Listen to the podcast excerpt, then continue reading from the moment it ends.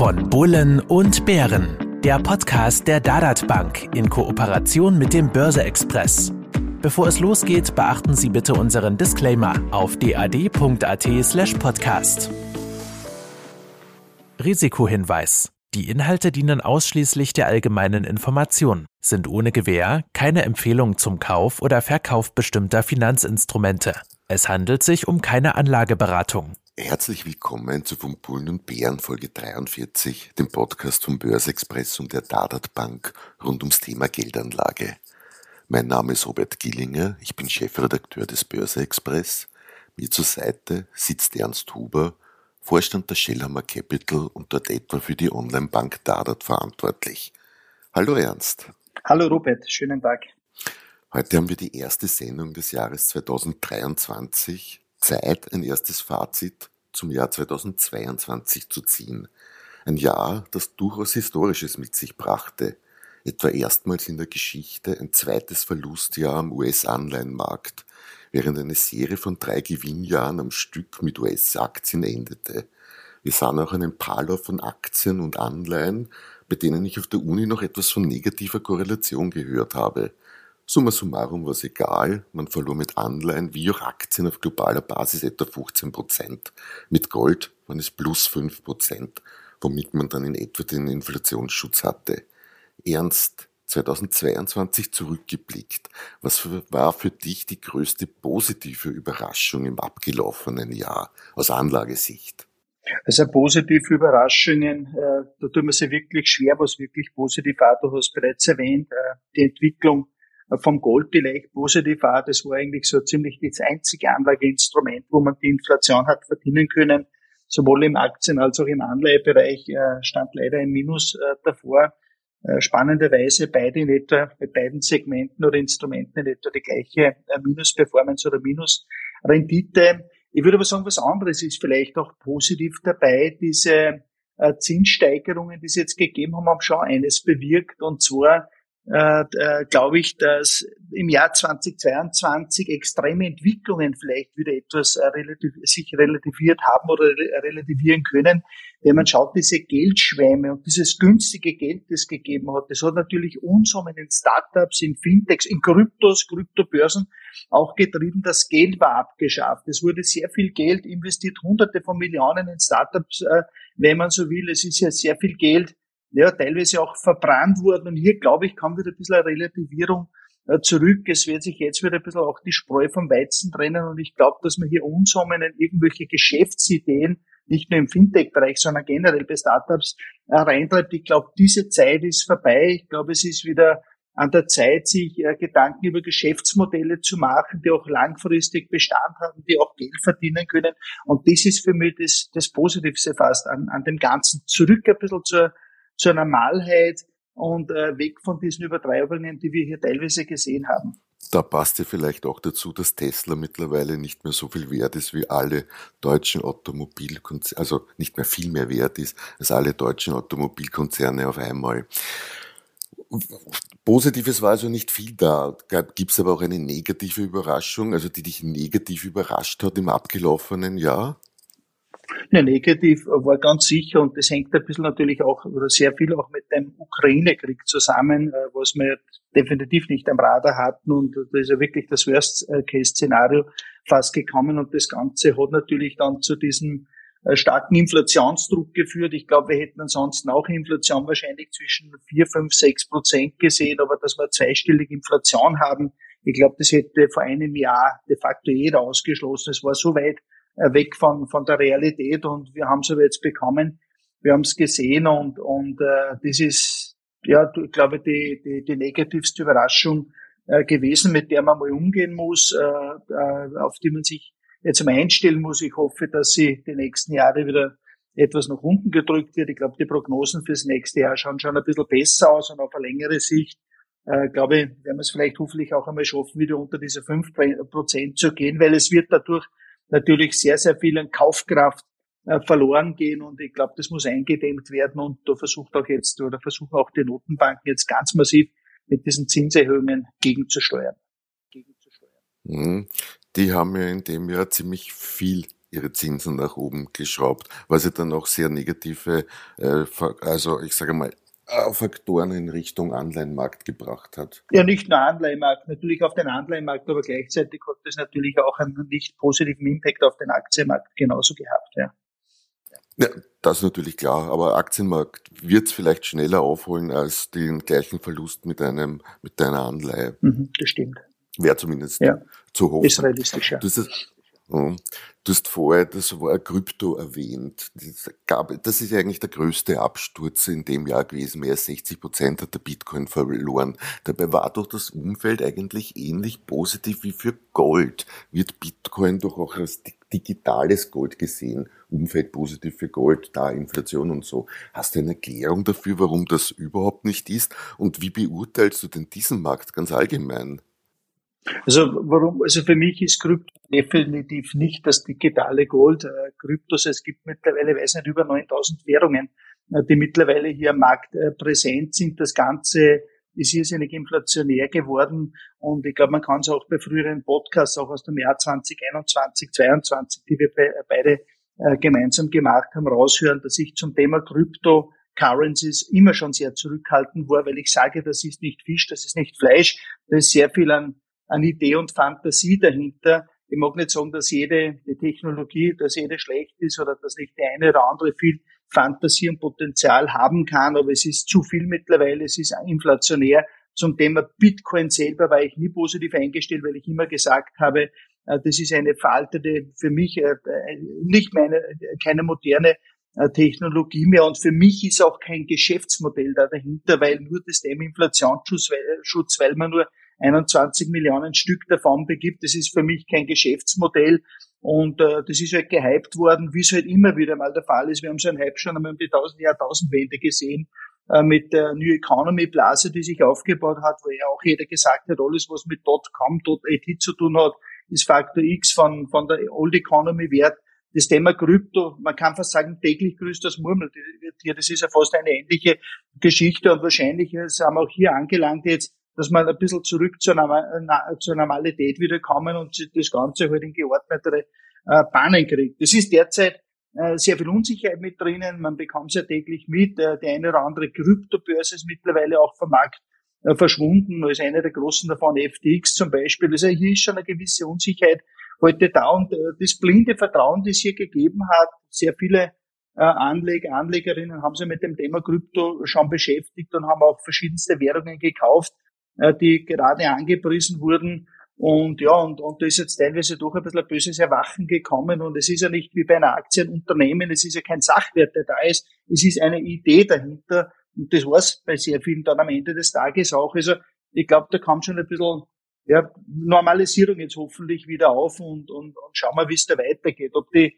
Preise jetzt steigen oder nicht, also ganz ehrlich, da könnte man genauso bezogen, bei einer Aktie oder bei einem Unternehmen kann man sagen, so und so schaut die Entwicklung aus, das Geschäftsmodell macht Sinn, die Unternehmensgewinne oder die Umsätze sollten steigen. Das kann man ja bei Cryptocurrencies nicht machen. Und darum ist das halt ein bisschen ja, Kopf oder Zahl, äh, um, um äh, mit einer Münze zu sprechen und einmal schauen, was da auf uns zukommt. Aber jede Einschätzung, die man hier abgibt, ist unseriös. Mhm. Vielleicht aber doch auch ein nicht unwichtiger Hinweis, dass Investitionen in regulierten Märkten für Anleger ein an sich geringeres Risiko aufweisen als an unregulierten Märkten, wie wir es etwa mit der FTX-Börse gesehen haben. Du meinst jetzt Investments in ETPs zum Beispiel, oder? Na, na, unregulierte Märkte an sich einmal ganz einfach. Ja, okay, okay, ja, ja. Mhm. ja. Wie war denn 2022 für dich, für euch bei der Dadat Bank, ganz allgemein geschäftlich und wenn du dann auf die Kundenreaktionen, auf das Umfeld blickst, gab es größere Umschichten, neue Favoriten bei euch? Ganz allgemein, bei euch geschäftlich ist gut gelaufen? Ähm, geschäftlich äh, sogar sehr gut gelaufen. Das Jahr 2022 ist wiederum das Beste in der noch jungen Geschichte der Dadat. Äh, also wirklich ein, ein, ein sehr, sehr gutes Jahr, das Jahr 2022.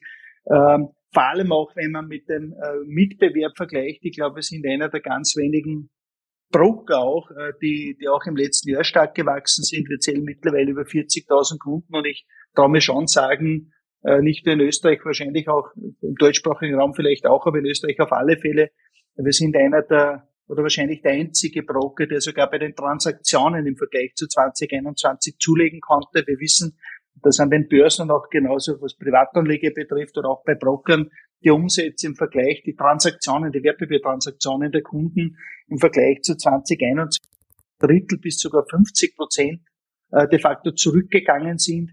In der Dadat Bank äh, sind die Transaktionen im Vergleich zu 2021 sogar nochmals leicht gestiegen. Das heißt, der Trend bei uns ist hervorragend. Wir wachsen weiter, wir wachsen auch weiter mit Wertpapierkunden. Der Durchschnittskunde macht ein bisschen weniger, aber wir bekommen stetig neue Kunden dazu und wir sind wirklich auf einem guten Weg, unsere, äh, ja, unsere, unsere gute äh, Situation, unser, unser Standing, unser, unser, unsere Stärke hier am Markt weiter auszubauen. Also ich bin da sehr positiv gestimmt. Das letzte Jahr war wirklich ein, ein, ein, ein sehr gutes, ich glaube, das kann man schon sagen, ja. Mhm.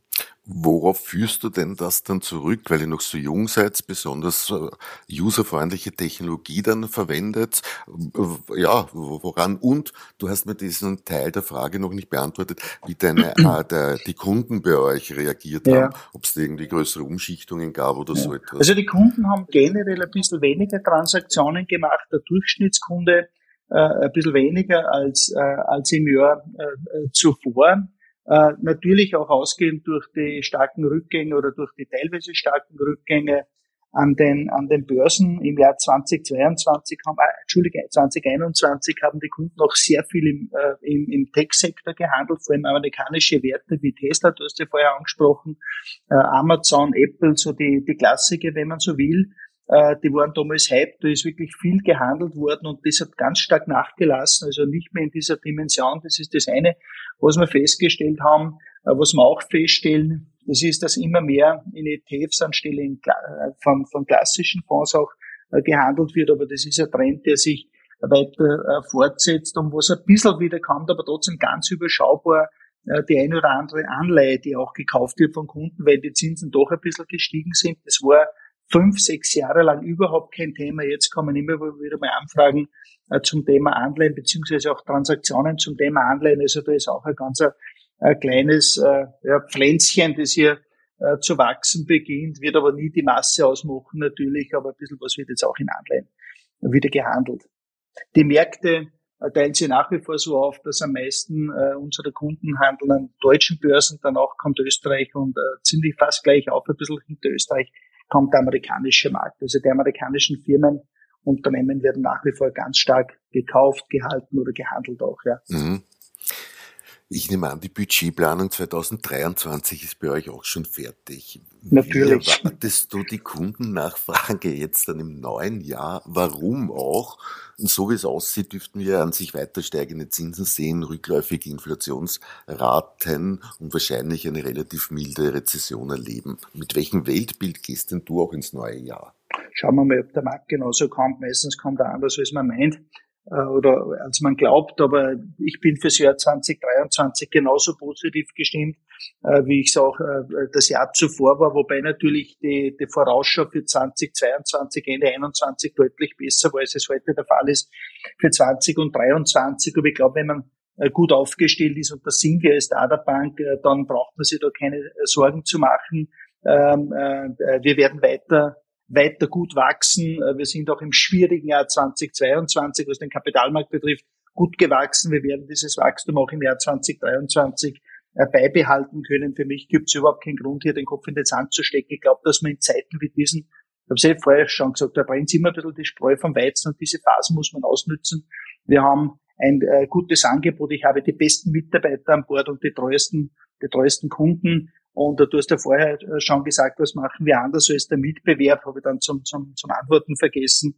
Ich glaube, äh, dass man die Dinge, die man machen, anständig macht, im Interesse des Kunden immer weiter sind als der Mitbewerb. Ich glaube, das beweisen wir seit einem Vierteljahrhundert mittlerweile. Das habe ich äh, bei meiner früheren Bank genauso beweisen können oder unter Beweis stellen können.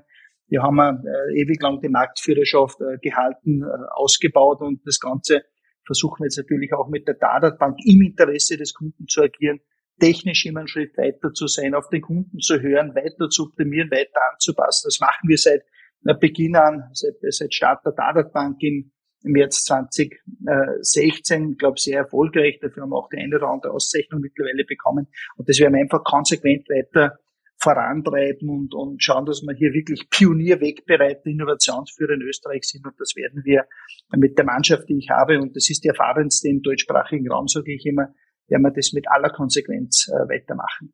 Summa summarum, jetzt gehe ich ein bisschen in den Anlageaspekt wieder hinein, bleibt für dich, so wie ich dich kenne, die Aktie das Anlageinstrument Nummer eins, um überhaupt die Möglichkeit zu haben, sein Geld vor der Entwertung mittels Inflations zu schützen. Richtig?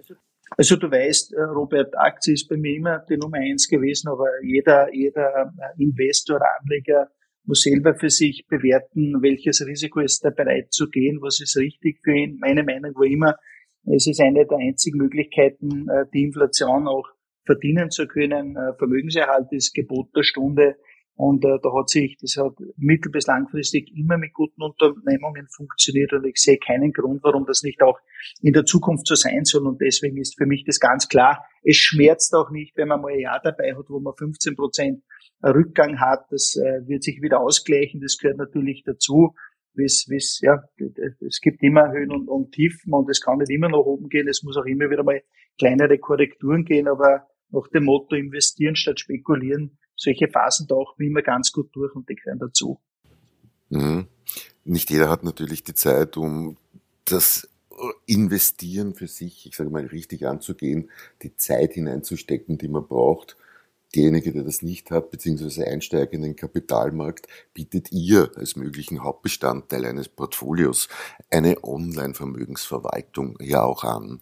Was kannst du mir über diese sagen und wie hat denn die 2022 abgeschnitten? Ja, also es bietet de facto jede Bank in Österreich ab einem bestimmten Volumen Vermögensverwaltungen an oder auch professionelle Beratung natürlich, wir in der Grave Bankgruppe natürlich äh, auch ganz speziell im, Schellammer Capital, in der Schellammer Capital und, äh, und in der, in der, äh, in der Dadat Bank haben wir eben diese Online-Vermögensverwaltung, wo wir äh, vier verschiedene Risikoklassen haben, je nach äh, Aktienanteil in dem jeweiligen äh, Portfolio geht es bis zu 100 Prozent in Aktien. Die Performance, die du im Vorfeld gesagt hast, wo in etwa das Minus im heutigen Jahr liegt, knapp zweistellig, das trifft natürlich auch bei uns zu. Auch wir sind keine keine Hexenmeister und, und auch wir haben, äh, können, können keine positive Performance in so einem Jahr erwirtschaften, aber kann nur sagen, es ist eine grundsolide Vermögensverwaltung, die wir hier anbieten, wird gemanagt von den Spezialisten der Agrave Bankengruppe. Ich selber habe auch in diese Vermögensverwaltung mit investiert, weil es einfach eine gute Geschichte mittel- bis langfristig ist. Aber wir haben hier, uns hier natürlich auch nicht ganz den Markt im heutigen Jahr einziehen können. Mhm. Wenn ich ein Fazit ziehen darf, am Sparbuch bekomme ich derzeit etwa 1,5 Prozent an Zinsen, wenn ich mich drei Jahre binde. So tief, da traue ich mich zu wetten, sinkt die Inflation in dieser Zeit nicht. Zehnjährige österreichische Staatsanleihen bringen 2,7 Prozent. Die Dividendenrendite österreichischer Aktien liegt bei etwas über 4 Prozent. All diese Anlagemöglichkeiten steht eine von der EZB erwartete Inflationsrate von etwa 6 Prozent für 2023 gegenüber, ist die letzte Prognose, habe ich mir rausgesucht, die 2024 dann auf etwa 3 Prozent fallen soll. Hoffnung zumindest.